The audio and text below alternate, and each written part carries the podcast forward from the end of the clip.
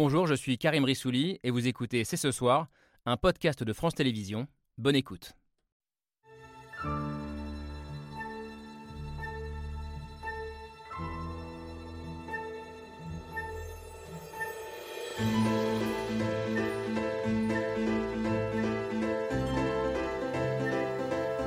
Bonsoir à toutes et à tous, bienvenue sur le plateau de C'est ce soir. Une simple décision russe et c'est le spectre d'une crise alimentaire mondiale qui ressurgit. Depuis ce week-end, Vladimir Poutine bloque à nouveau l'exportation des céréales ukrainiennes vers le reste du monde. Une guerre de la faim qui vient s'ajouter aux autres, la guerre du froid, la guerre militaire, la guerre de l'énergie, mais aussi la guerre de l'information, la cyberguerre ou encore cette succession d'incidents suspects qui se sont déroulés en Europe ces dernières semaines. Sommes-nous entrés collectivement dans une nouvelle ère de la guerre, que certains appellent la guerre hybride, et où tous les coups sont permis? L'Occident a-t-il pris la mesure de cette grande déstabilisation? A-t-il les moyens de riposter? On a une heure devant nous pour en discuter. C'est ce soir et ça commence maintenant.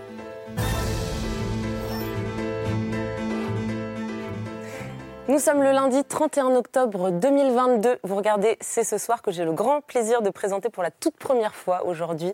Soyez indulgents car il sera de retour euh, dès demain dans le, dans le fauteuil bleu. Mais heureusement, Laura Adler est bien là avec nous. Bonsoir Laura. Bonsoir Camille. Comment ça va? Très bien. Alors, Ravi. ravi d'être avec nous avec pour, vous. pour discuter de cette guerre hybride donc, qui est au sommaire euh, ce soir. Guerre hybride au sommaire alors que la guerre classique continue sur le terrain. Ce matin, ce sont 50 missiles de croisière qui se sont abattus euh, sur l'Ukraine, qui ont touché des infrastructures énergétiques civiles. Le pays est en partie plongé dans le noir et vous, vous avez suivi ça de très près. Michel Goya, bonsoir. Bonsoir. Euh, vous êtes un ancien officier de, de la marine, un grand spécialiste de- Des troupes de marine. des troupes de marine. Voilà, je me suis trompée. Euh, en plus, je vous ai demandé juste avant que l'émission commence. Ancien officier des troupes de marine, euh, vous êtes un, un- donc un grand spécialiste de l'histoire et de la stratégie militaire. Vous suivez de très près ce qui se passe sur le terrain et vous allez nous aider à décrypter justement ce qui est en train de, de se passer en Ukraine. Le terrain, vous en revenez tout juste. Irina Karpa, bonsoir. Euh, vous êtes euh, ukrainienne, écrivaine, chanteuse, installée en France depuis plusieurs années, mais vous revenez d'Ukraine. Vous étiez à Odessa euh, ces, ces derniers jours. Donc Odessa, ville portuaire du sud euh, de l'Ukraine, qui est tout au bord de la mer Noire et où les habitants vivent au rythme des bombardements. Euh, vous, vous allez nous raconter à la fois leur quotidien, à quoi ils ressemblent, et puis où en est leur morale après ces euh, un peu plus de huit mois euh, de guerre maintenant. Sommes-nous en pleine extension du domaine de la guerre, la notion de guerre hybride? On va l'interroger avec vous, Asmala. Bonsoir. Euh, vous êtes maîtresse de conférence à Sciences Po, spécialiste de, de cyberpolitique, de guerre de l'information. Donc des questions qui forcément ont dû beaucoup vous occuper depuis le 24 février dernier et le début du conflit. Cette guerre hybride, elle est menée par, euh, par Poutine, mais contre qui? Contre l'Ukraine, contre l'Europe, contre l'Occident? Bonsoir Laure Mandeville. Bonsoir. Vous êtes euh, journaliste, euh, vous êtes grand reporter au, au Figaro, vous connaissez très bien à la fois la Russie et l'Ukraine, et vous publiez d'ailleurs dans, dans, dans 10 jours un livre de conversation avec un, un philosophe ukrainien qui s'appelle Constantin Sigov. Voici le livre Quand l'Ukraine se lève, euh, et c'est aux éditions Talent. Enfin, il nous reste une question. Les démocraties sont-elles armées pour mener cette guerre hybride? En ont-elles au moins pris la mesure? Euh, Vous, en tout cas, Frédéric Petit, vous en avez peut-être pris la mesure un petit peu plus que d'autres. Euh, vous êtes député des Français de, de l'étranger et, vous faites partie de, ces parlementaires français qui se sont fait euh, piéger il y a quelques mois par euh, des, relais d'influence euh, du Kremlin. On va revenir sur cet épisode, euh, mais en tout cas, c'est une anecdote qui raconte très bien euh, comment la Russie pénètre et réussit à manipuler toutes les sphères euh, d'influence en Occident. Donc merci à tous les cinq euh, d'être venus débattre avec nous ce soir. On est donc au 249e jour de guerre pour l'Ukraine, une journée qui a été marquée euh, par une pluie de missiles tombés sur tout le pays. C'est l'image du jour et elle est signée Hugo Bernard.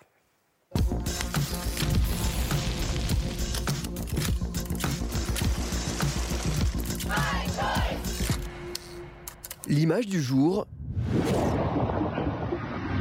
ce sont des missiles qui à nouveau s'écrasent sur Kiev. Ce matin, 50 missiles de croisière auraient été lancés par la Russie sur la capitale et dans plusieurs villes du pays. Явно щось летіло, і потім були зриви. Ми всі А, 8-10 вибухів приблизно було. Я думаю, що хочуть нас залякати. Des bombardements massifs visant les infrastructures stratégiques du pays, comme cette centrale électrique complètement détruite.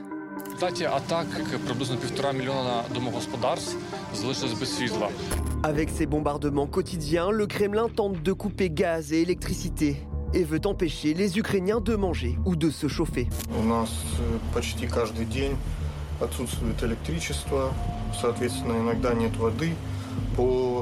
У нас э, почти каждый день отсутствует электричество, соответственно, иногда нет воды по 2, бывает 4 или даже 6 часов э, в день.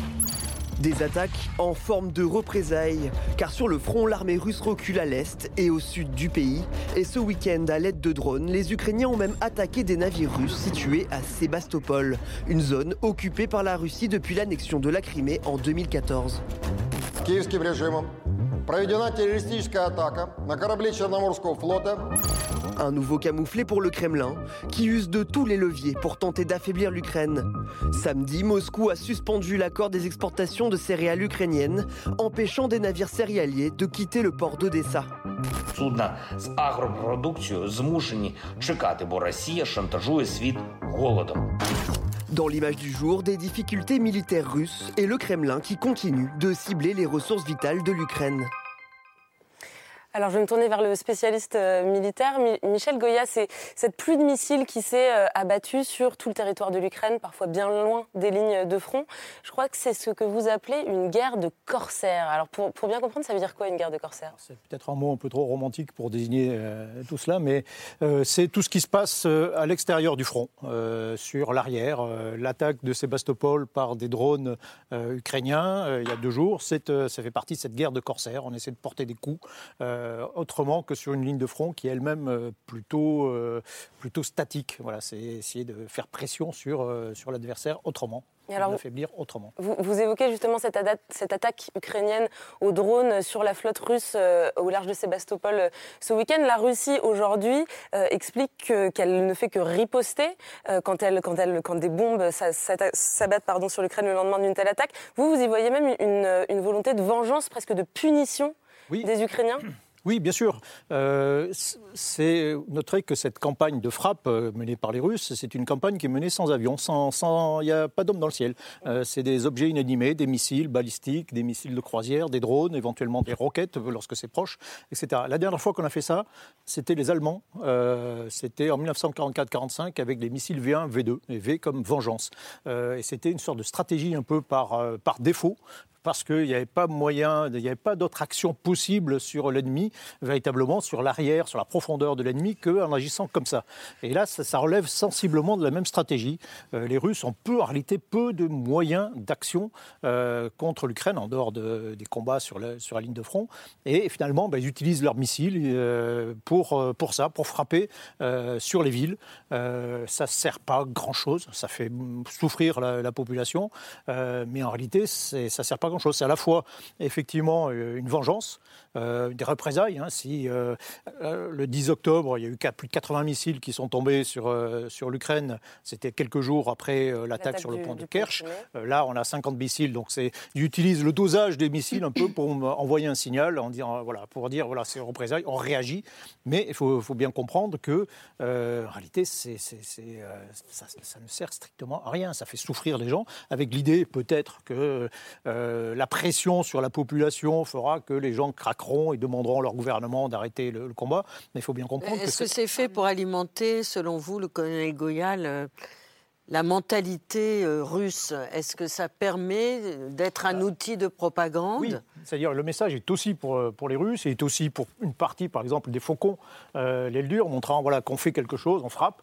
Euh, on, on ne reste pas sans réagir aux attaques euh, qui sont menées, aux affronts. Euh, donc il faut faire quelque chose. Et qu'est-ce qu'on peut faire? Qu'est-ce qu'on a euh, de disponible? Ben, Pas grand-chose, en fait. Donc il y a les missiles, bon, on va lancer les missiles. C'est comme les, euh, les V1, les V2 allemands euh, à la fin de la, la fin de la guerre. Ben, c'est euh, pas moyen de faire ça annonce pour autant la fin de la guerre? Ah, pas du tout. Euh, Enfin, je pense pas. Euh, sachant que, là aussi, peut-être que les, Russes n'ont pas les moyens non plus de mener cette, euh, cette campagne de frappe pendant très longtemps. On ne sait pas.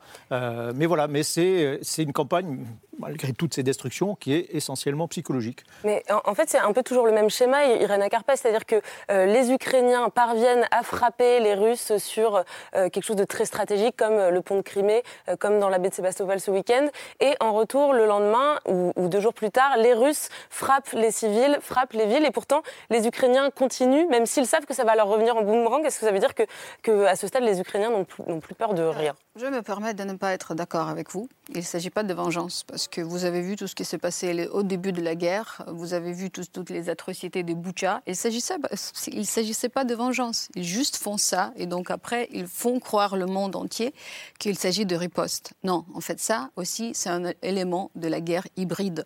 Que, ah oui, c'est parce que vous avancez, parce qu'il y a des, euh, succès militaires ukrainiens, c'est pour ça que vous allez payer ça.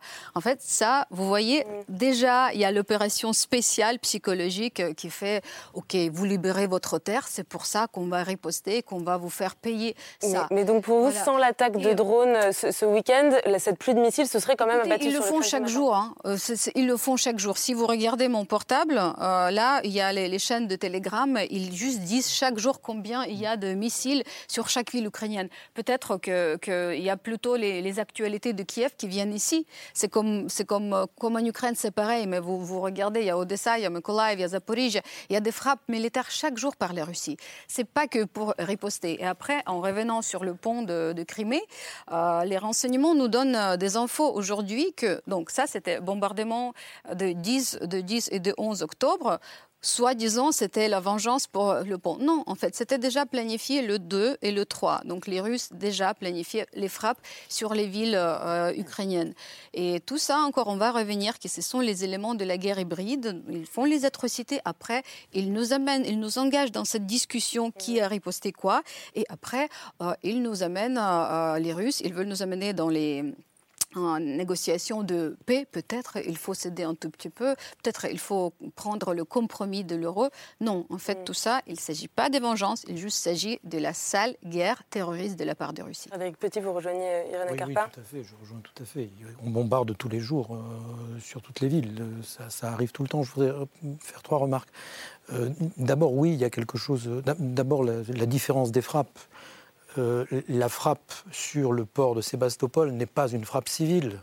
On va frapper, ceux, on va frapper les bateaux d'où partent les canons qui viennent nous bombarder. C'est complètement différent. C'est complètement différent. C'est-à-dire que c'est un acte qui est qualifié par le droit international d'acte militaire. Je vais bombarder celui qui a envoyé des missiles sur mes hôpitaux hier. C'est militaire. Je ne sais pas si le mot de corsaire est le bon, mais je vais bombarder de là où, où c'est parti hier.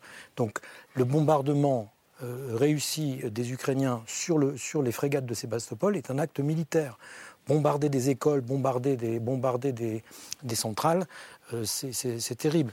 La deuxième chose que je voudrais dire, c'est que euh, on oublie trop souvent que les systèmes énergétiques, moi ça a été mon métier dans ces pays-là, donc les systèmes énergétiques sont intégrés dans ces pays-là. C'est-à-dire qu'il n'y a plus d'électricité aujourd'hui, mais il n'y aura pas de chauffage dans un mois. C'est fondamental ça. Tout est sur réseau de chaleur et la chaleur est un, est un espèce de déchet de la production électrique. Et donc si on casse l'électricité, évidemment, on est embêté dans l'industrie pour, pour s'éclairer, mais euh, euh, on n'aura pas non plus de chaleur dans un mois quand il se mettra à faire froid dans toutes les villes. Hein, dans toutes les villes. Euh, voilà. Et troisièmement, évidemment, pour moi, il y, a, il y a quelque chose qui est de la guerre hybride, non seulement vis-à-vis de nous, mais aussi vis-à-vis de la société de la société russe. Moi, je lis la presse russe tous les jours et les images, les images qui sont en, accolade derrière, je ne sais pas comment vous dites dans votre langage, les images ont changé depuis, euh, deux mois. Avant, c'était, on disait opération, l'opération spéciale et on avait quelque chose qui était de, de, l'ordre de. C'était calme, quoi. On voyait des policiers qui faisaient la circulation, quoi. Aujourd'hui, on voit des incendies, aujourd'hui, on voit des bombardements mm. qui accompagnent ces, gros titres de journaux dans la, dans la presse russe. Donc il y a manifestement également un message pour nous, de guerre hybride pour nous, et un message de guerre hybride pour les différentes fractions qui sont en train de se déchirer en Russie juste en petit, donc les alarmes aériennes que j'ai mentionnées, ils même interrompent les émissions euh, aux médias, dans les médias russes pour annoncer les Russes que oui, on bombarde. Après, les trucs qu'ils racontent que oui, l'Ouest aussi, ici, ils ont coupé tous les arbres dans les parcs de Paris pour s'échauffer. Donc là, c'est incroyable ce qu'ils racontent euh, aux, voilà, aux citoyens russes pour faire croire que oui, on va gagner. Ouais, on, Ce dit Frédéric Petit est très, est, très, est très intéressant et très important parce qu'en fait, on parlait tout à l'heure de guerre informationnelle, on y reviendra peut-être. Et peut-être d'ailleurs qu'il faudrait définir ce qu'est une guerre hybride et ses mécanismes et ses enjeux et ses limites aussi. Mais euh, c'est très juste euh, ce que vous disiez parce qu'en effet, les stratégies désinformationnelles en l'occurrence russes, parce qu'aujourd'hui ils sont un peu les référents en termes de stratégie de désinformation, sont toujours à triple détente. il y a d'abord ce qu'on va raconter pour l'opinion publique domestique, intérieure, donc en l'occurrence la population russe. Et donc là, vous allez avoir un certain nombre d'éléments de narratif qui vont être très spécifiques et très travaillés. Et puis avec une mise sous cloche informationnelle euh, du, de l'ensemble aussi des infrastructures web russes qui sont complètement sous cloche et sous contrôle du Kremlin. Vous allez avoir ensuite le deuxième niveau d'impact et de désinformation, cette fois-ci vers les Ukrainiens, euh, donc et l'étranger proche. Et puis enfin, le public occidental, les opinions euh, publiques occidentales, c'est-à-dire nous. Et là, vous avez encore d'autres stratégies et d'autres narratifs qui se mettent en place. Et l'Afrique Et l'Afrique, c'est encore autre chose, absolument. absolument.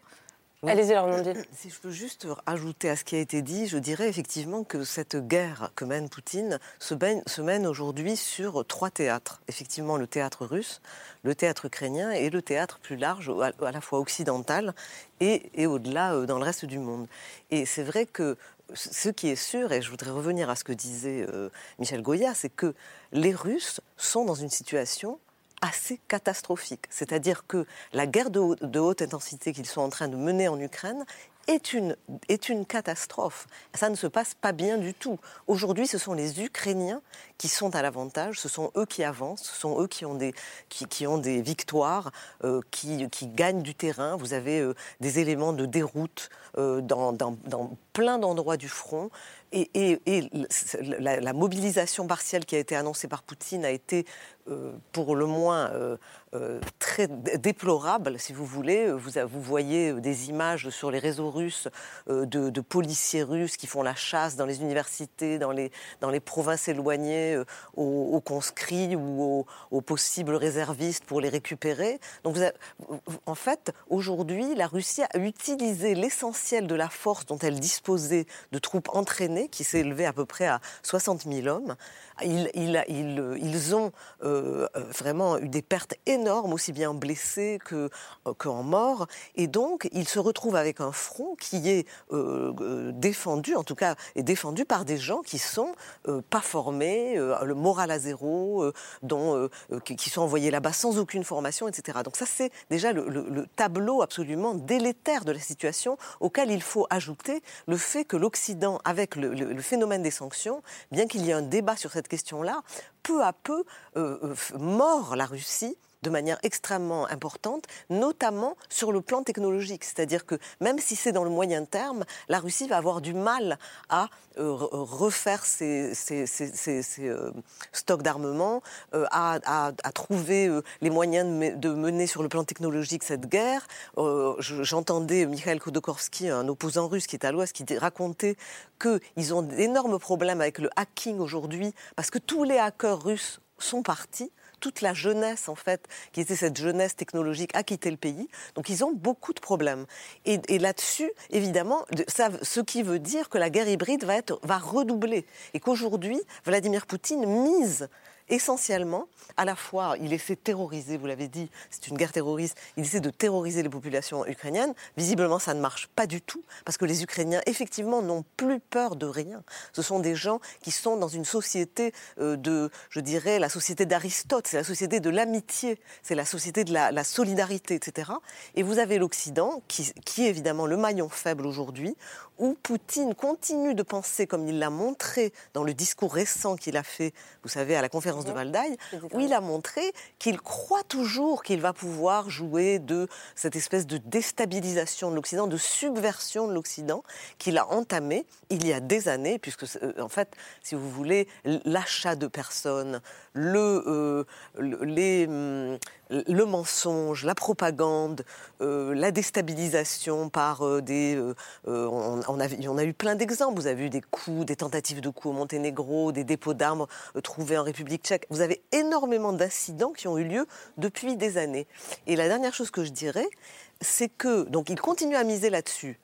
Est-ce qu'il se trompe C'est la grande question. Est-ce que, nous, est que nous allons montrer, nous aussi, que nous avons des réserves, comme les Ukrainiens? On, va, on, va, revenir sur, sur, tous ces sujets, sur toutes ces couches aussi à la guerre. Je voudrais juste qu'on reste un tout petit instant sur la situation euh, sur, le terrain et notamment sur la question que vous avez soulevée de l'état des forces armées russes. Michel Goya, je me, tourne vers vous.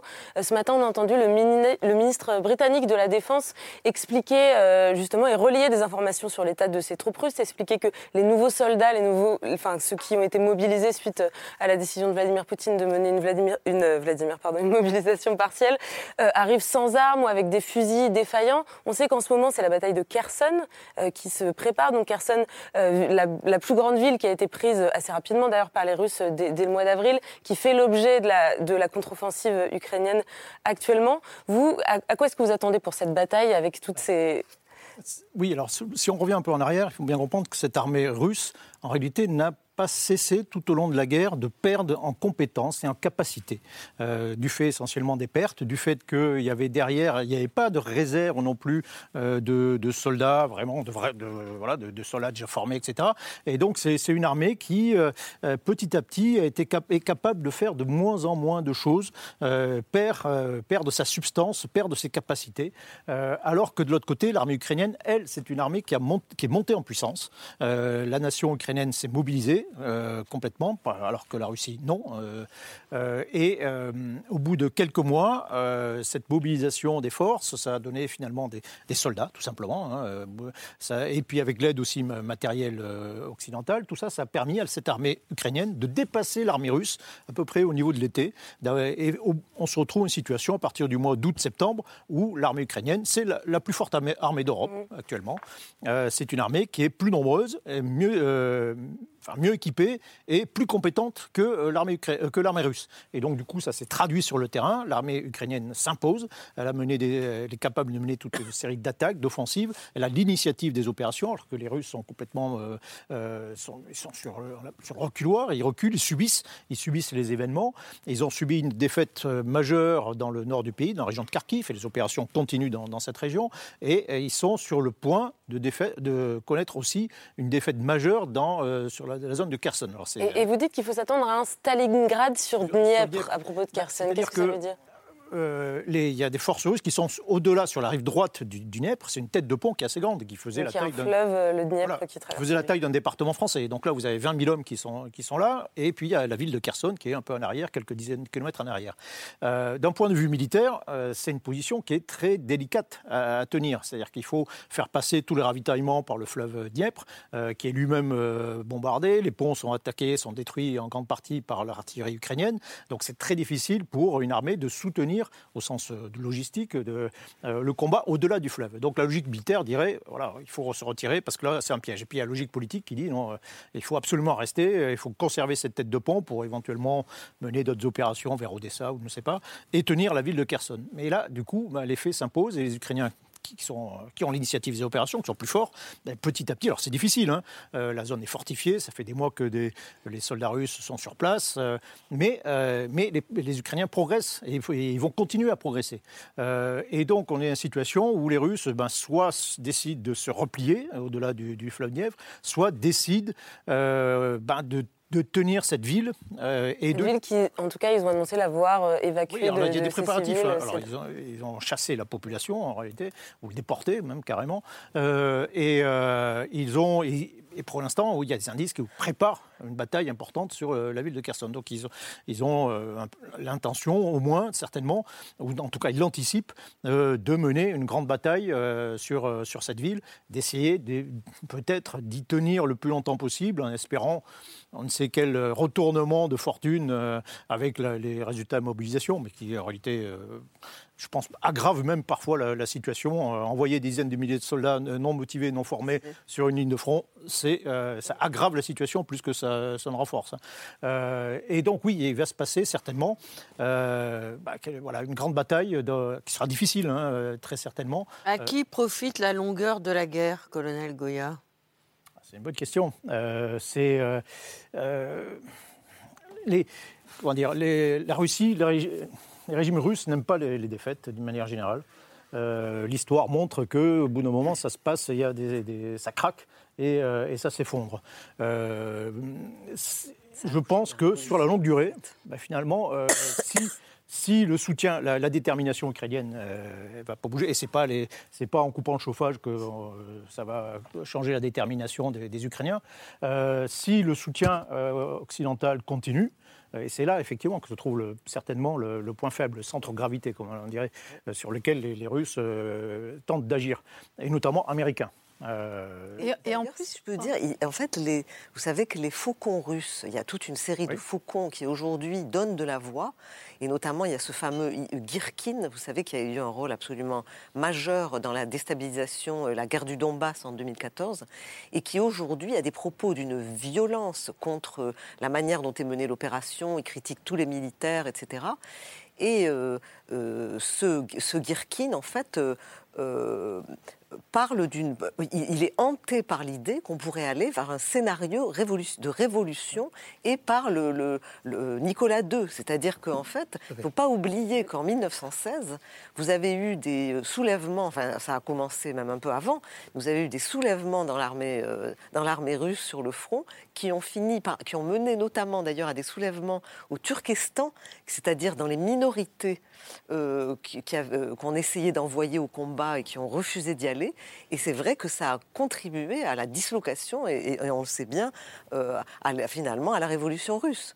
Donc c'est vrai qu'il y a une peur, une peur de la, une peur que Poutine soit en train d'emmener euh, à- dans cette durée, comme vous dites, Laure. Je crois que tout- tous les, les observateurs russes qui ont les yeux ouverts pensent que Poutine est en train d'emmener le pays à la catastrophe, vers une catastrophe je, je nationale. voulais rajouter deux choses sur, cette, sur ce sujet de l'état des D'abord, il faut, être quand même très très prudent parce que euh, il y a un, je, je l'ai dit plusieurs fois, c'est une guerre de modèle. Dans votre questionnaire, il y a contre qui on se bat. C'est une guerre de modèle et dans les exemples de ces modèles, le modèle, je dirais, de coopération démocratique avec tous ses défauts et le modèle impérialiste, il y a la notion très concrète de qui se bat. Est-ce que c'est des citoyens qui se battent ou est-ce que c'est des mercenaires? Et il ne faut pas oublier que effectivement la mobilisation a été un four, ça n'a pas marché.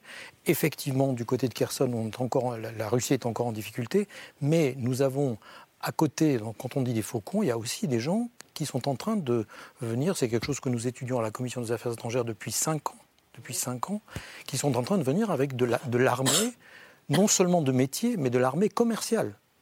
Prigogine est quelqu'un qui gagne sa vie à monter des armées et à se Le- vendre plus au fond. On est, dans, de on est la dans la fameuse notion de pirate, là, et plus de corsaires. Et C'est la première chose que je voulais dire. Et la deuxième chose qu'on qu'on ne voit pas trop à l'Occident, parce que c'est des choses qui ne sont pas bien relayées, il y a une fracture hein, dans ce terme, je dis toujours, en russe, il y a deux mots. Il y a le mot ruski et le mot rossiyski qui ne veulent pas dire tout à fait la même chose, qui se traduisent par russe en France. Et je pense qu'il y a une fracture qui est en train d'arriver à l'intérieur de la Fédération de Russie entre slaves et non-slaves. Il y a eu, il y a 3, 15 jours, même pas, il y a eu des morts. Ils se sont tirés dessus sur un camp d'entraînement en Russie des gens, des, des fédérations de Russes non slaves musulmans qui se sont sentis, qui n'avaient pas envie d'aller, peut-être pas très envie d'aller se battre, qui se sont sentis agressés par leur caporal slave russe. Et il y a eu 15 morts, 19 blessés à l'intérieur d'un camp d'entraînement, entre guillemets, russe. Et cette fracture-là, on l'a vu à Samarcande. On l'a vu à Samarcande, à la conférence de Samarcande, quand Poutine croit que tout le monde va dire bien sûr, et puis que les autres, euh, toute l'Asie centrale dit, ben, finalement, le Caucase dit, écoute, finalement, euh, c'est peut-être pas notre guerre à nous. Euh, on le voit dans la position de Kadyrov, le, le leader tchétchène, qui, qui, est- qui Et prend d'autres énorme républiques. et d'autres républiques qui commencent à dire est-ce que c'est vraiment notre guerre? Et cette fracture-là, à mon avis, elle va être terrible. Parce qu'il y a des prisonniers, on va chercher des prisonniers maintenant, c'est même pas des mercenaires. On va vider les prisons, Prigogine va vider les prisons en disant aux gens écoute, si tu veux sortir de prison, tu viens de battre avec moi. Mais ça montre la, la panique, c'est-à-dire on est quand même, on Non, est, on je- est je- quand même dans une je- forme je de pense désarroi. pas que ce soit la panique, c'est un dé- système. C'est un système qui existe, qu'ils ont envoyé au Mali, c'est un système. Nous sommes dans un affrontement mondial entre quel est le soldat? Est-ce que le soldat est d'abord un citoyen ou est-ce que la guerre est un moyen comme un autre euh, de faire une espèce de commerce et de gagner de la puissance? On est dans ce débat-là. C'est pour ça que cette guerre nous concerne. que cette Mais les milices privées, les mercenaires, qui les payent? Mais ils se payent, euh, ils se payent. payent sur la bête. Ils y vont en disant je me bats pour toi et tu me laisses faire ce que je veux. Qu'est-ce que c'est qui s'est passé dans- en Afrique centrale? Enfin, c'est, évident. Ils, ont, ils sont arrivés, ils ont Donc dit. ça, ça fait partie d'une nouvelle définition de la Mais guerre nous l'avons dit, nous l'avons dit. euh, c'était encore Marielle de Sarnez qui était encore vivante, qui était présidente de la commission.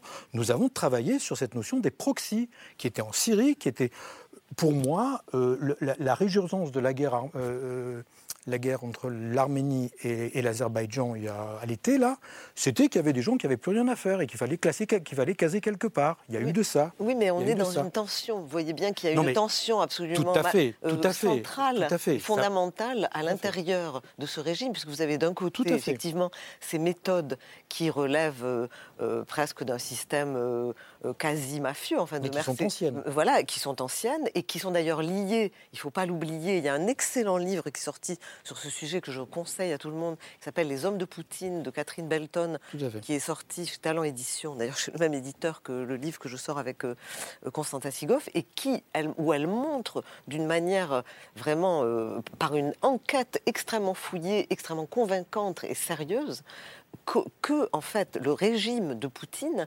est, euh, euh, est, une, est l'alliance, depuis le début, il en est le, représentant d'une alliance entre le KGB et les services euh, de sécurité issus donc, de, de l'ancienne Union soviétique et les milieux du crime organisé. Et qu'en fait, il a joué un rôle absolument clé à Saint-Pétersbourg, euh, à la mairie de Saint-Pétersbourg, pour organiser en fait cette, cette fusion euh, entre ces deux mondes. Et, et ce que l'on voit aujourd'hui dans la pratique en fait politique de ce pouvoir à la guerre comme à la paix, c'est en fait le, ce que vous décrivez, c'est-à-dire. C'est le KGB. Mais ce qui est intéressant, c'est que là-dessus se superpose euh, de, euh, cette idéologie de l'Empire, cette idéologie, si vous voulez, de la Grande Russie, du patriotisme, etc., euh, qui, dont on voit bien qu'elle est en partie, évidemment, une apparence, en fait, mais qui se superpose avec l'orthodoxie et tout ça. Et donc c'est pour ça que ça crée des tensions, parce que vous ne pouvez pas d'un côté créer une armée de mercenaires en allant chercher des gens en prison, et puis de l'autre dire que vous êtes pour le patriotisme, etc. Il y a un moment où tout ça finit par s'effondrer. Et si Vladimir Poutine n'est plus le représentant de la cohérence de la Fédération de Russie, que lui reste-t-il? Je serais très prudent, vous savez, le KGB, c'est mais oui, une mais grosse pourquoi machine. vous êtes si prudent mais Parce que c'est une grosse machine. Moi, j'y suis pas, hein, j'y ai pas vécu. Parce que, y a, euh, par exemple, au début, euh, Poutine se revendiquait d'une filiation Andropov, se revendiquait d'une, c'est-à-dire que euh, toujours, et, donc il y a quelque chose dans, dans, cette organisation très dangereuse sans les silos qu'on a dans la démocratie, où on sépare les pouvoirs, cet regroupement des pouvoirs, et eh ben, on voit concrètement ceux qui nous disent oui, mais la démocratie c'est du blabla, c'est des grands mots, vous êtes des, vous êtes des parleurs. Eh bien non, quand il n'y a, pas a pas les garanties que, que, pose le système démocratique, eh bien voilà, on arrive, à, on arrive à ce genre de choses. Et euh, voilà, moi je ne vais pas remonter jusqu'à Catherine II, mais je veux dire, on peut. Il y a un modèle impérialisme pour régler le problème des nationalités différentes en Europe. L'Europe est belligène. L'Europe est belligène. Je suis aussi légitime que mon voisin et aussi différent que lui, voire que mon colocataire. Donc c'est belligène ou bien on le, traite comme on essaye de le faire dans l'Union européenne par, par, la coopération et par un certain nombre de choses, ou alors on le traite par l'impérialisme en disant finalement c'est moi qui suis le plus intelligent et le plus costaud. Et, dans cette euh, bataille-là, Vladimir, Vladimir, Poutine, euh, il n'hésite pas à ouvrir toujours plus de, de, fronts euh, dans cette bataille. Et je voudrais qu'on revienne sur le dernier front en date que j'évoquais en introduction, c'est le retour depuis deux jours du blocus russe sur les céréales ukrainiennes qui risque d'avoir un impact à l'échelle mondiale. Je voudrais qu'on regarde à ce propos ce qu'en disait hier soir Volodymyr Zelensky, le président ukrainien. La Russie fait du chantage à la faim dans le monde. C'est à cause de la Russie si des populations, notamment en Éthiopie, au Yémen ou en Somalie, se retrouvent avec une pénurie alimentaire catastrophique une pénurie alimentaire catastrophique qui risque de venir euh, s'ajouter à tout le reste et à tout ce qu'on a évoqué déjà depuis le début de l'émission. Euh, ces dernières semaines aussi, l'Europe a subi un certain nombre d'incidents euh, un peu suspects et mystérieux. Il y a l'explosion des gazoducs Nord Stream qu'on a beaucoup discuté. Il y a des câbles sous-marins stratégiques qui ont été sectionnés. Le réseau ferroviaire allemand aussi qui s'est retrouvé objet d'une attaque paralysée le temps d'une matinée. Et à chaque fois, les regards se tournent vers la Russie, même si ces incidents, il reste toujours très difficile euh, à attribuer précisément. À ce moment-là, est-ce que c'est ça la, définition de, la guerre hybride? Il y a beaucoup d'éléments qui ont été évoqués euh, par l'ensemble des, euh, invités ce soir. je vais juste tenter de remettre un peu le cadre pour juste que tout le monde puisse comprendre ce dont on parle plutôt que par bribes. Qu'est-ce que c'est qu'une guerre hybride?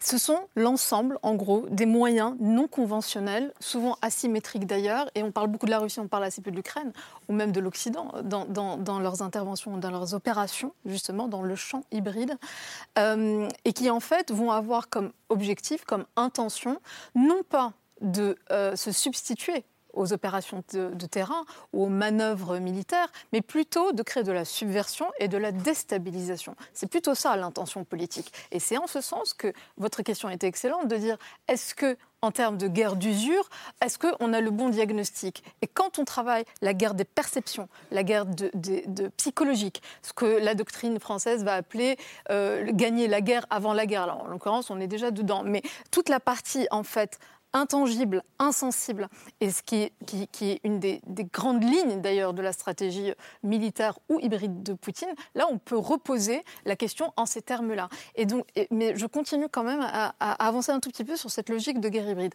Asymétrique, non conventionnelle, l'intention n'est pas de se substituer, mais de complémenter ou de compléter sur des enjeux de subversion et de cyber-déstabilisation, notamment quand on est dans le champ cyber, on en parlera peut-être.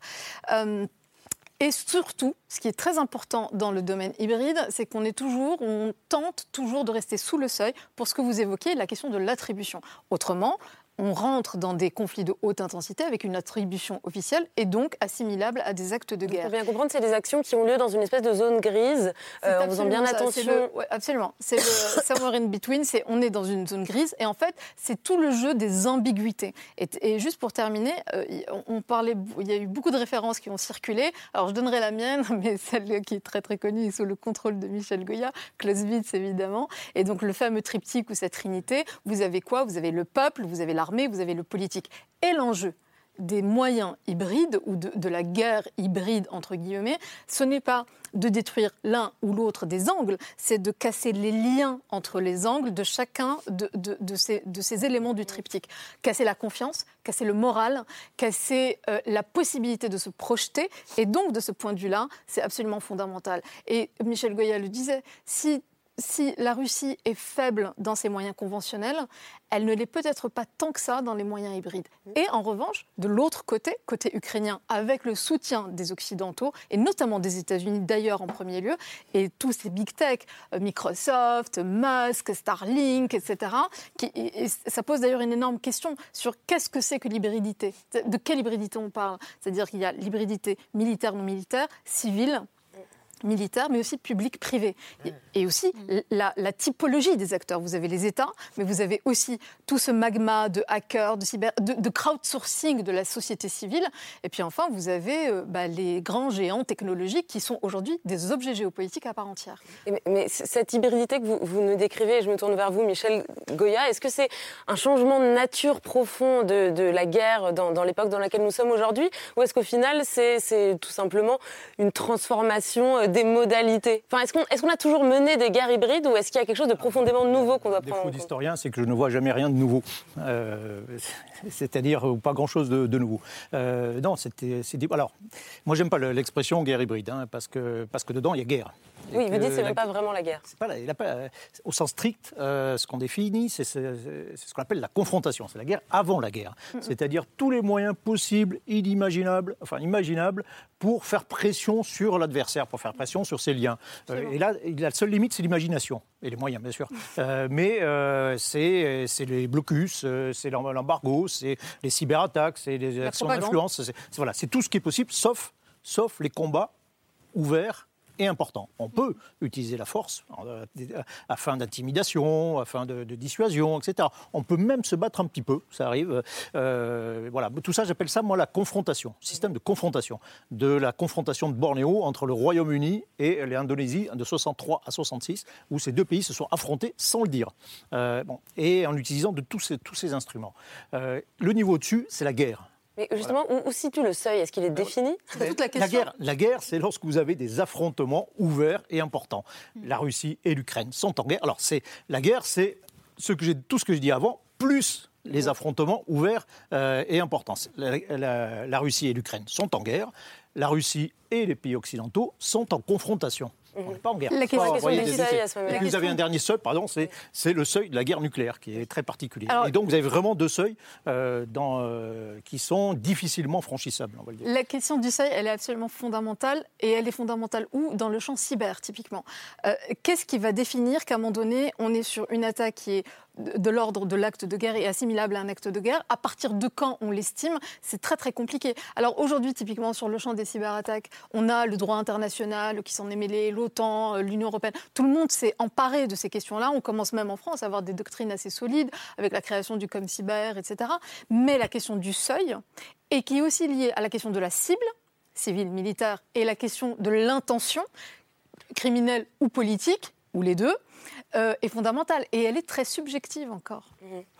Moi, j'avais une question à vous poser, parce que ce que vous dites est tellement vertigineux qu'on en vient à se poser les questions les plus bêtes, excusez-moi, et les plus élémentaires.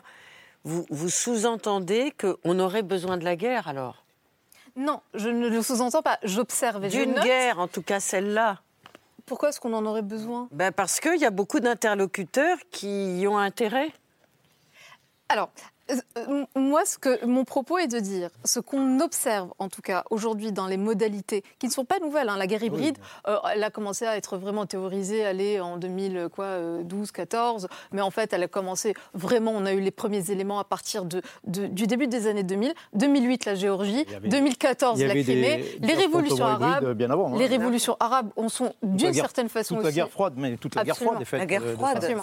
Ce qui est différent, pas donc donc il y a- n'y a, pas tellement de choses nouvelles. Est-ce qu'on a besoin de la guerre ou pas? Ça, c'est. euh, il se trouve qu'on est en guerre, et il se trouve que dans cette guerre qui est une guerre tout court, vous avez un autre champ qui est le champ en fait de la militarisation d'à peu près tout. Euh, c'est le dernier bouquin de livre de de Marc Galeotti, euh, politologue britannique, Weaponization of Everything, et qui explique qu'en fait on a absolument tout militarisé, l'économie, les interdépendances, la tout est tout est militaire et donc tout est levier de pression.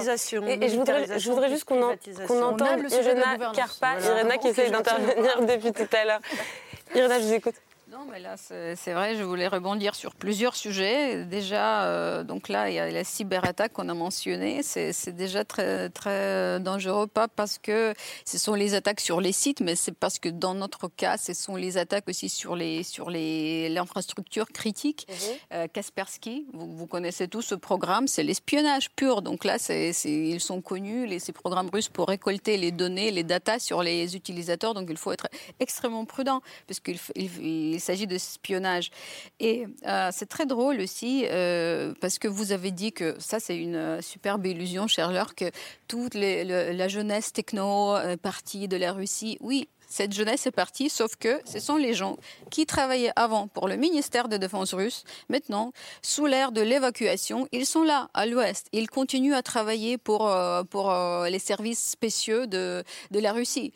Et du coup, je ne sais pas si vous avez vu, c'était bien dans les actualités, que les gens euh, qui dirigeaient les attaques sur les villes paisibles ukrainiennes, sur, sur les centrales thermiques, c'était les gamers, c'était les, les spécialistes d'IT, tout jeunes, mais déjà avec, euh, voilà, avec leur euh, décoration militaire. Pour eux, c'est vraiment donc tu- tuer les enfants, les femmes, envoyer les missiles pour euh, après pour laisser les, les villes entières sans électricité, c'est ne que qu'un jeu euh, d'ordinateur. Voilà, donc malheureusement, mais il faut, c'est juste que l'Occident doit être prudent. Regardez bien qui, euh, qui est évacué de la Russie. Il y a une vraie Qui- stratégie aussi reste? de l'État russe hein, sur les hackers. C'est-à-dire que vous avez tous les groupes qui sont para-étatiques ou en tout cas affiliés au GRU qui sont connus, euh, Sandworm, euh, les APT 28, quoi, 29, etc. Après, après GRU, c'est le, le service renseignement de militaire. renseignement militaire euh, après, euh, russe. peut-être- Et puis après, il y a surtout le crowdsourcing ou l'activisme. Vous avez tout un tas de, de- de- de groupes de euh, cybercriminels qui font en fait du ran- tous ceux qu'on a vus sur les hôpitaux de Corbeil-Essonne, etc.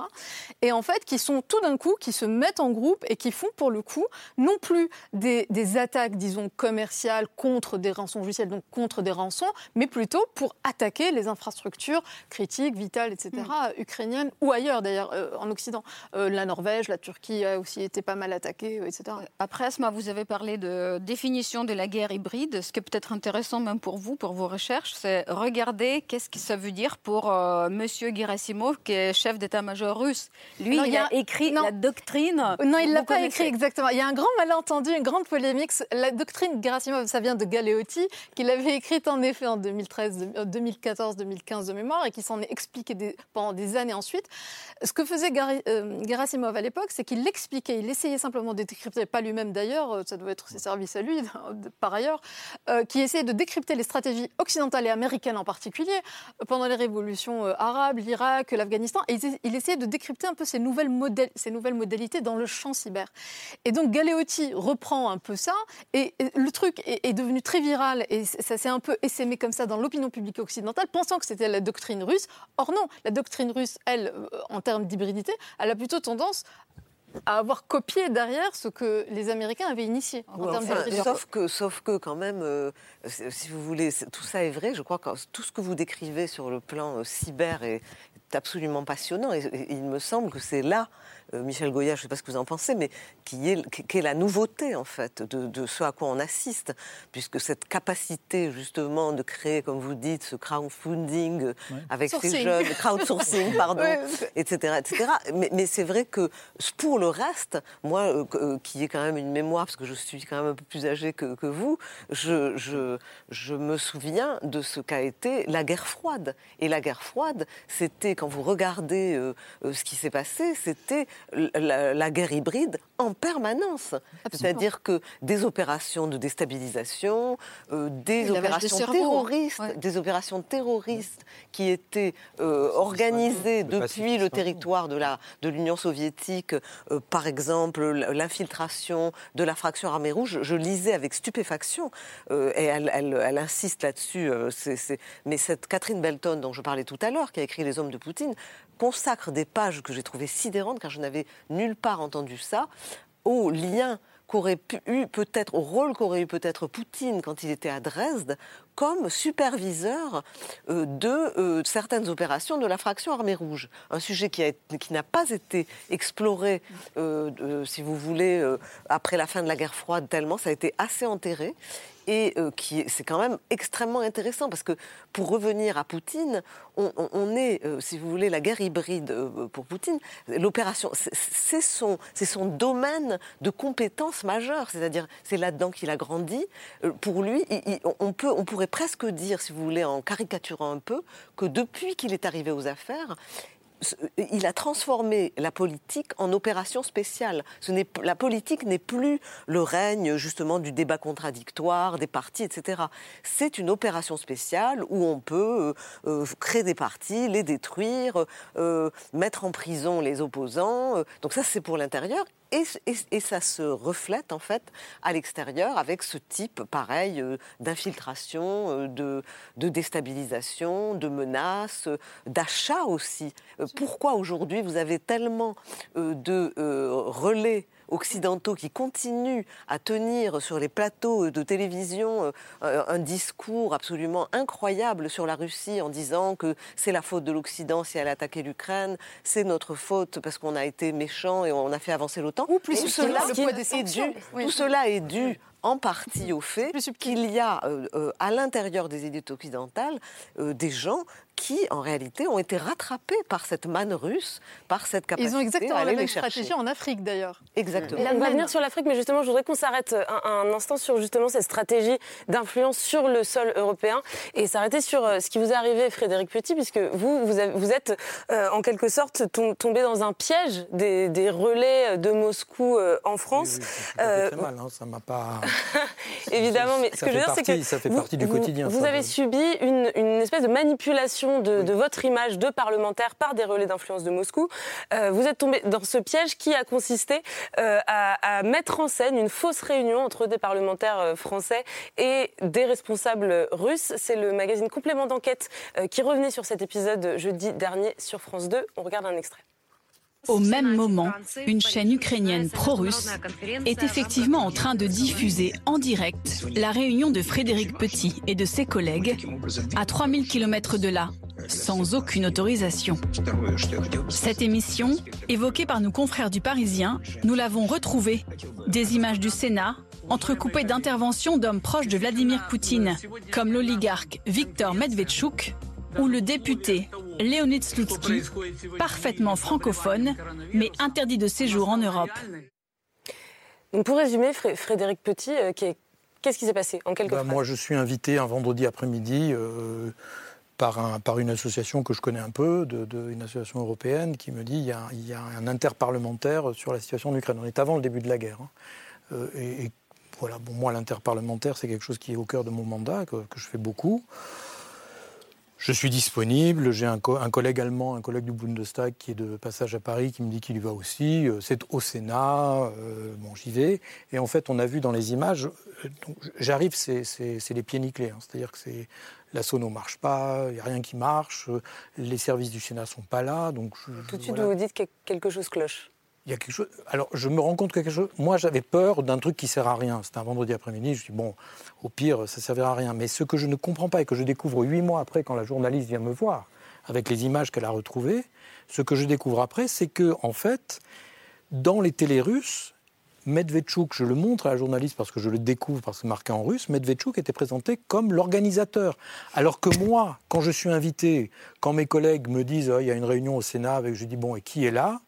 On m'envoie la liste. Bon, il y en a deux ou trois que j'aime pas beaucoup, des, députés ukrainiens. Mais il n'y a pas Medvedchuk. Et en fait, Medvedchuk, moi, je le vois, je le vois pas comme ça, voilà. Là, on est sur la télé russe. Hmm. Hein, là, on est sur la télé russe. C'est-à-dire qu'on a l'impression qu'il préside la réunion. Alors que moi, je vois Medvedchuk sur un écran au fond du truc, j'entends pas ce qu'il dit parce que le micro marche pas. Bon, et, je, fais, je fais mon speech. Et puis les sénateurs s'en vont, il y a un sénateur qui s'est fait piéger, enfin c'est une réunion qui finit en autre boudin. Quoi. Et, moi, j'en parle plus après. Moi, je dis, bah voilà, je n'ai pas l'impression de m'être fait avoir, j'ai l'impression d'avoir perdu mon temps parce que je suis venu à une réunion mal organisée, mal fichue, avec les trucs qui ne marchaient pas. Et en fait, je découvre huit mois après que j'ai été réutilisé. Qu'on a utilisé votre image. Est-ce que vous considérez que c'est un acte de guerre? De, de, la part de la Russie qui peut euh, rentrer dans cette euh, guerre immédiate. C'est février hein, que ça se passe. Euh, c'est un acte de guerre avant la guerre, oui, comme vous avez dit. C'est de la déstabilisation. C'est de la, déstabilisation. C'est pour montrer. C'était le, message qui était envoyé par les missions russes, c'était de dire, vous voyez, nous on discute, on discute avec l'Occident, on est là, ça va s'arranger. c'est bien entendu le, parti de Zelensky qui met la pagaille, etc. C'était ça un peu le discours qu'on me faisait corroborer. Quoi. Et cette histoire me fait penser à, une très courte séquence dont on a très très peu parlé en France, moi qui m'avait vraiment frappée, frappé, parce que justement on n'en avait pas du tout parlé, le lendemain de, de, de, de ce qui était encore l'invasion à l'époque, donc euh, toute fin février, 25. le 25. Le lendemain, sur Twitter, le Kremlin, parce que c'est des comptes officiels, hein, Poutine n'a pas son propre euh, compte Twitter. D'ailleurs, c'est très intéressant en termes de stratégie sur les réseaux sociaux d'information et d'influence. Euh, la stratégie russe qui est hyper euh, verticale. parenthèse fermée. Mais le lendemain, ils ont fait fuiter mais vraiment l'air de rien, sans absolument aucun commentaire, totalement décontextualisé, une photo de François Fillon, euh, assis à une réunion avec une, dans une énorme salle de réunion avec une très très grande table, avec le drapeau français à côté de lui, dans son comité de direction de l'entreprise privée dans laquelle euh, il avait été débauché, avec en face de lui son homologue russe avec le drapeau russe, et c'est tout. Et le message extrêmement clair qu'il envoyait à aux Français, et notamment à, leur levier, les complotistes, la fachosphère, les, les poutinistes, tout ça qui s'en sont emparés d'ailleurs, c'était regardez, on est capable d'acheter vos anciens premiers ministres, tous pourris, vos systèmes ne marchent pas, votre démocratie est un système qui est complètement vérolé. Je, voudrais, parce que je, voudrais revenir à votre discussion tout à l'heure sur euh, la guerre totale, la guerre dans tous les domaines. Encore une fois, la démocratie ne pourra se défendre que par la démocratie. La démocratie, ça va prendre du temps, on n'est pas sûr de gagner, mais je ne voudrais pas qu'à travers ça, on, aille vers des choses qui fassent que nous, on va prendre les armes sales. nous devons, c'est ça qui est attaqué. C'est ça qui est attaqué aujourd'hui. C'est euh, Poutine attaque le franco-allemand, Poutine attaque la, attaque euh, l'histoire avec la, refonte de l'histoire avec l'Algérie. Il attaque ça. Il, ne, il, le dit. Il le dit. C'est à ça que, hein. l'Occident doit réagir parce qu'il ne s'agit pas que, que de l'agression russe contre l'Ukraine. Poutine, il essaye d'engager vraiment beaucoup, beaucoup plus. Donc, c'est pour ça qu'il faut réagir. Il ne faut pas laisser euh, entraîner Iran. Il ne faut pas donc laisser entraîner. Mais, mais justement, on, voit bien avec cet exemple cette, cette asymétrie et le fait que c'est très compliqué en tant que, que démocratie de répondre avec les, mêmes armes. Frédéric Petit, je vais devoir vous libérer. On, me dit dans l'oreillette que vous devez filer. C'est compliqué, mais. Mais vous pensez qu'on en est capable? Je pense qu'on en est capable. Oui, je pense qu'on en est capable. Vous savez, il y a des Français qui sont à Kiev, il y a des Français qui sont à Lviv, il y a des Français qui sont même à, à Kramatorsk, à Kramatorsk, en train de livrer des, médicaments. Et ce sont des Français comme vous et moi. Hein. Ce sont pas des, gens. Mm. C'est des gens qui se sont révélés pendant cette crise. Et je, je dis souvent une chose. On dit que l'Ukraine s'est rassemblé autour de sa nation, multiethnique même. Maintenant, ils, le disent eux-mêmes, donc c'est très bien. Euh, je connais bien les Ukrainiens. Moi, j'habite à Cracovie, hein, donc euh, je connais bien. Euh, mais ils se, ils se, sont rassemblés autour de leur nation. Mais ce qu'on oublie de dire, c'est qu'ils se sont rassemblés aussi autour de leurs institutions démocratiques, et pas uniquement la présidence. Le Parlement n'a pas arrêté de travailler. Le Parlement a fait tout ce qu'il fallait faire pour être candidat, a voté les lois, les municipalités, tout le monde travaille dans des instances qui étaient avant un peu un peu euh, adolescentes, on va dire, et qui aujourd'hui, eh ben aujourd'hui, quand vous avez un maire, moi j'ai rencontré la mairesse d'une communauté de communes, 7500 habitants, 17 villages, eh ben c'est quelqu'un qui bosse et qui se sent dans son exemple comme elle le serait dans les campagnes françaises. Je vous remercie. Je Merci Frédéric Petit. On vous dit à bientôt sur, sur ce plateau et bon retour à Cracovie, j'imagine. Euh, Irène Arcarpage, je reste sur cette question des démocraties et qui se, qui se pose de manière encore plus, plus forte pour l'Ukraine. Est-ce que euh, l'Ukraine, en tant que démocratie, dispose des bonnes armes, des bonnes armes pardon, pour répondre à la Russie sur le terrain de la guerre hybride, sachant que la Russie, elle, ne s'interdit rien, aucune méthode euh, n'a pas de règles. La société civile, c'est notre, notre arme très très forte. On a fait des révolutions avec ça, on est assez critique. Euh, voilà, je crois que peut-être les Français ils critiquent autant le, gouvernement que nous, mais je ne sais pas en fait. Mais là, euh, je voulais revenir sur une illustration d'Odessa parce que je reviens d'un mariage entre un militaire ukrainien et une policière ukrainienne. Tous les deux sont de Sébastopol. Tous les deux ont coupé les liens malheureusement avec leur famille parce que c'était brainwash, c'était laver le, cerveau. Ils sont Sébastopol un Crimée. Mais là, les deux, ils savent très bien analyser les, les informations. Ils savent très bien faire leur choix pour défendre la démocratie, pour défendre leur pays. C'est incroyable ce jeune couple. Et donc moi, oui, j'ai beaucoup, beaucoup de confiance en Ukraine et j'ai beaucoup de confiance en Europe. Bien sûr, c'est lent parce que l'Europe n'était pas préparée à l'agression de telle échelle. Ça fait plus de 50 ans qu'il y avait des, guerres pareilles sur, sur euh, le terrain européen. Mais encore une fois, on remercie la France. Je crois que la France, c'est le pays qui nous aide le plus de tous les pays européens avec les canons César, voilà, avec euh, le, voilà, l'aide humanitaire. Donc on, est très très conscient de ça. On remercie beaucoup. On a même fait, vous avez vu euh, le, vidéo assez débile, mais qui était drôle. Je t'aime moi non plus. Qui était pour remercier. C'était un peu maladroit, mais c'était drôle. Donc pour les Ukrainiens, c'est drôle. Même pour mon mari français, c'est drôle parce qu'il habite avec une Ukrainienne, donc il connaît un peu, un peu le sujet. Mais c'est vrai que c'est très important de, gagner cette guerre et de faire payer l'agresseur parce que c'est, c'est ça qui va empêcher de casser l'ordre mondial qui était établi après la Deuxième Guerre mondiale. C'est ça qui va garder nos valeurs démocratiques. Les Ukrainiens sont très très conscients de ça, que derrière nous, il y a le monde. Et euh, le message ukrainien au monde entier qu'on est plus fort qu'on en pense. Donc il faut vraiment s'engager. S'il y a le problème à l'Afrique, c'est peut-être les, programmes d'alimentation d'ONU, ils peuvent euh, les, financer davantage. On peut davantage envoyer de, blé euh, voilà, vers les pays d'Afrique. S'il y a, le, danger pour les navires qui exportent, il faut alors les accompagner, il faut faire le convoi qui va. Donc les Russes, ils vont pas oser d'attaquer les navires qui appartiennent aux autres pays, comme les comme les pays baltes ont proposé. Euh, après, bien sûr, moi j'aimerais bien dire alors il faut faire péter les navires russes si ils chantagent euh, le monde, s'ils font font chanter le monde entier euh, par la famine. Donc là, c'est vrai qu'on voit tout de suite s'ils font chanter l'Afrique avec non, s'ils menacent l'Afrique par la faim, ils menacent l'Europe par la crise migratoire parce que les gens vont, vont venir ici. Donc on voit très bien ce que fait Poutine. Après, moi, je partage l'idée qu'il s'épuise. Il s'épuise beaucoup. C'est pour ça qu'il lance de plus en plus de missiles. Mais les Ukrainiens, avec nos alliés, on est fort. Là, c'était le record. Aujourd'hui, ils ont lancé 50 missiles. On a intercepté 44. Les Ukrainiens continuent à suppléer pour euh, les défenses aériennes, comme Patriot. Maintenant, on a signé il y a 17 000 de signatures pour nous lancer ça. Mais il y a les drones chaque jour. Donc là, le, truc qui est super cheap, c'est genre le scooter. C'est même dommage de dépenser les missiles pour, pour abattre euh, les trucs aussi, aussi bon marché. Donc il y a d'autres moyens comme euh, peut-être artillerie. Vous, vous allez dire plus que ça. Mais ce qui concerne les Ukrainiens, on est très déterminés. Même quand ils nous coupent la lumière, on fait des blagues. OK, d'accord, dans neuf mois, il y aura encore un million de, combattants ukrainiens. Donc là, c'est bête un peu de la part de Russie. Euh, après, euh, les gens, ils prennent les portables et ils vont voir les expos dans le noir avec les lumières de leurs portables. La vie continue. Nous, on a vécu dans les années 90. On sait qu'est-ce que c'est vivre aux bougies, partager le repas de famille aux bougies, bouquiner avec les bougies. C'était même les moments des réunions. Donc moi, je garde des bons souvenirs. Mm. Nous, on va survivre. Donc on est très résistant et très résilient. Et avec euh, l'aide de, de monde civilisé, on va, on va gagner. Ça, c'est pour la, la résistance et la résilience, effectivement, du peuple ukrainien. Mais je reviens à la question plus globale des démocraties face à la guerre hybride.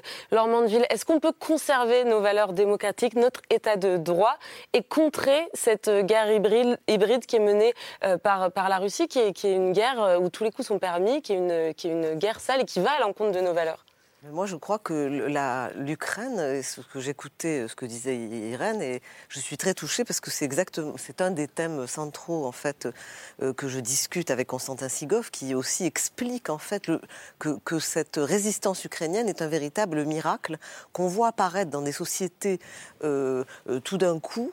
Euh, euh, dans des moments euh, de crise immense. Et, c'est vrai que l'Ukraine était un pays qui était profondément démoralisé pendant des années, avec des problèmes de corruption énormes, des problèmes de post-communisme, avec tous les travers en fait des sociétés post-communistes, et que cette, cette nécessité de faire face a réveillé une espèce de, les lingots d'or en fait de la société ukrainienne qui tout à coup apparaissent à la faveur de la guerre, apparaissent sous nos yeux. Et c'est vrai que la question, et je crois que l'Ukraine finalement doit nous donner euh, courage et confiance, et que euh, nous pouvons nous aussi chercher dans nos réserves pour faire face. Et l'une des questions fondamentales pour moi, qui suis journaliste, donc c'est un peu mon métier, c'est la question de la vérité. C'est-à-dire nous avons un, combat absolument fondamental à mener en Occident pour ne pas euh, que la vérité disparaisse, c'est-à-dire que, que nous ayons un sol euh, sur lequel nous tenir debout, parce que si, si la vérité disparaît, il n'y a plus de loi non plus,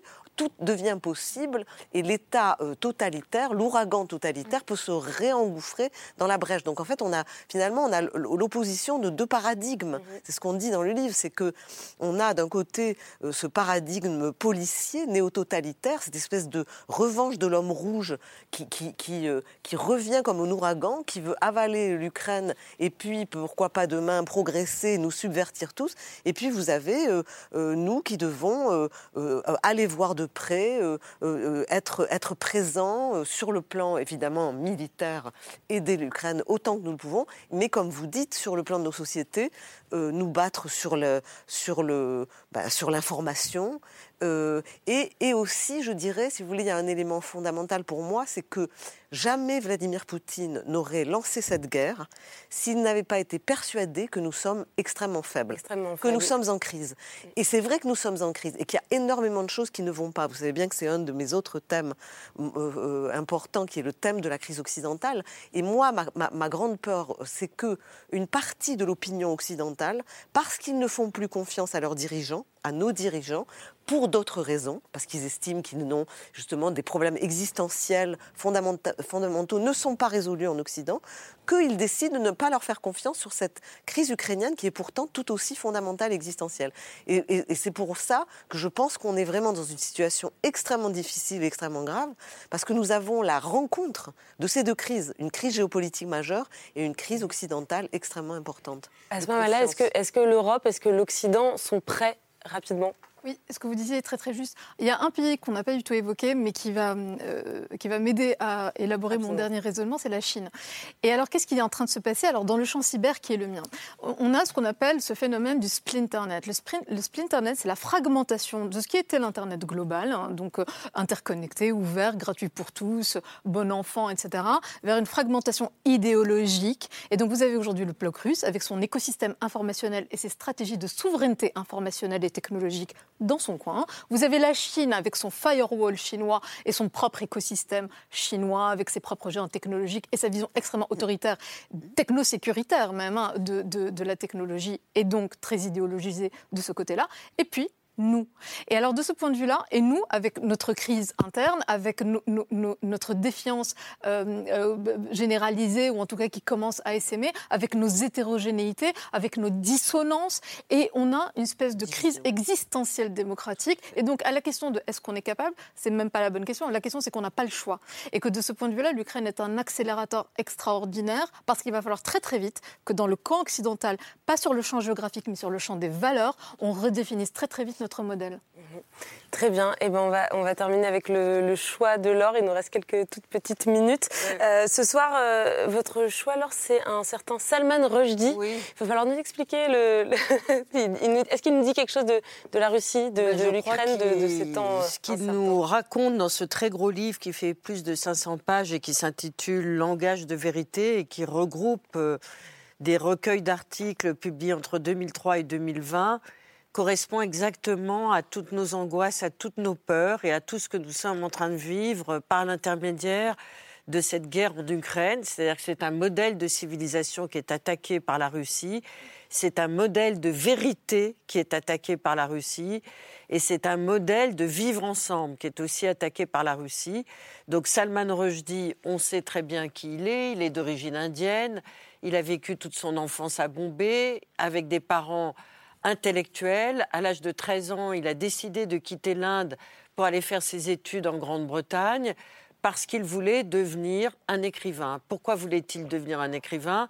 Parce que son père lui racontait tous les soirs des histoires, parce que sa mère aussi venait lui raconter des histoires et qu'il a cru justement au pouvoir de la fiction. Ses débuts ont été extrêmement difficiles il s'est cassé la gueule, il a été obligé de survivre pendant des dizaines et des dizaines d'années en faisant de la publicité et non pas des romans.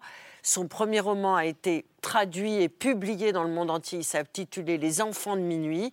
C'était un reportage au pays natal, l'Inde, et puis ensuite, hélas, la notoriété internationale lui est tombée dessus avec une interprétation d'un verset du Coran. Ça a donné Les versets sataniques, qui est un livre extraordinaire du pouvoir de la fiction et de la littérature. Et aujourd'hui, on sait que Salman Rushdie a été agressé très gravement. On a très peu de nouvelles sur son état de santé. On sait quand même, hélas, depuis quelques jours, qu'il a perdu un œil et qu'il a perdu l'usage d'un bras à cause de la, de, la tentative d'assassinat d'un islamiste dans une salle universitaire un beau week-end, parce que Salman Rushdie, quand il n'écrit pas des bouquins, qu'est-ce qu'il fait? Il est un messager de paix dans tous les lieux où on l'invite pour essayer de faire comprendre dans quel modèle de civilisation du vivre ensemble nous vivons encore. Et c'est vrai que ce livre, à la fois en termes philosophiques et politiques, défend des valeurs de la possibilité de croire en une vérité au moment où les cyberattaques, où les modèles de communication et où le langage est complètement euh, pulvérisé pour tenter d'attraper ce que ça veut dire la vérité. Donc ce livre est absolument indispensable à lire, je crois, dans, ces deux, dans, dans cette euh, traversée des ténèbres où même Internet nous empêche d'accéder à la vérité. La post-vérité. et en tout cas, plein, plein d'autres. Et je voudrais rajouter une très courte chose, parce qu'on a parlé beaucoup de la Chine, et vous avez eu raison, on a parlé du monde entier. Pas, beaucoup. Pas assez. mais ce livre aussi est extraordinaire, parce qu'il dénonce aussi euh, l'actuel gouvernement maudit en Inde, où justement l'impossibilité d'accéder à, la vérité et l'intolérance sont le règne et l'apanage, hélas, d'un très grand pays. Et la vérité, ce sera le sujet d'une prochaine, ou de plusieurs d'ailleurs, j'imagine, prochaines émissions, puisqu'on doit, on doit conclure. Merci à, toutes et à tous d'être euh, venus débattre euh, ce soir. Merci Michel Goya. Euh, merci Laure Mandeville. Je rappelle le titre de votre prochain livre qui sort dans une dizaine de jours, Quand l'Ukraine se lève, avec Constantin Sigoff aux, aux éditions Talent. Pardon. Asma Mala, merci à vous aussi. Je, je renvoie à un rapport que vous avez publié pour la Fondation Jean Jaurès. Non qui s'appelle Cyberespace. Non. Non, vous voulez pas qu'on renvoie ce, non. ce rapport Non, parce qu'en fait, on l'a, on l'a, on l'a pas du tout. On l'a, on l'a. Hum, Très bien. Alors, dites-nous rapidement d'une seule phrase s'il y a autre chose de vous qu'il faut lire. Non, juste euh, ce que rien. Très bien. Eh bien, oubliez ce, ce, ce rapport cyberespace extension du domaine de la lutte. Et puis, Irena Carpa, euh, vous, vous avez participé à un ouvrage euh, collectif qui vient de paraître chez Stock qui s'appelle Hommage à l'Ukraine. Euh, le voici. On se retrouve demain à 22h45 avec le retour de Karim Rissouli. Et moi, je serai à ma place habituelle sur l'autre fauteuil. Bonne fin de soirée à tous et merci de nous avoir regardés. Merci.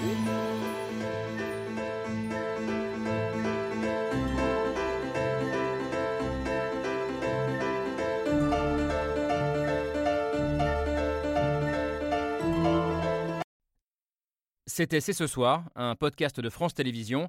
S'il vous a plu, n'hésitez pas à vous abonner. Vous pouvez également retrouver les replays de l'émission en vidéo sur France.tv.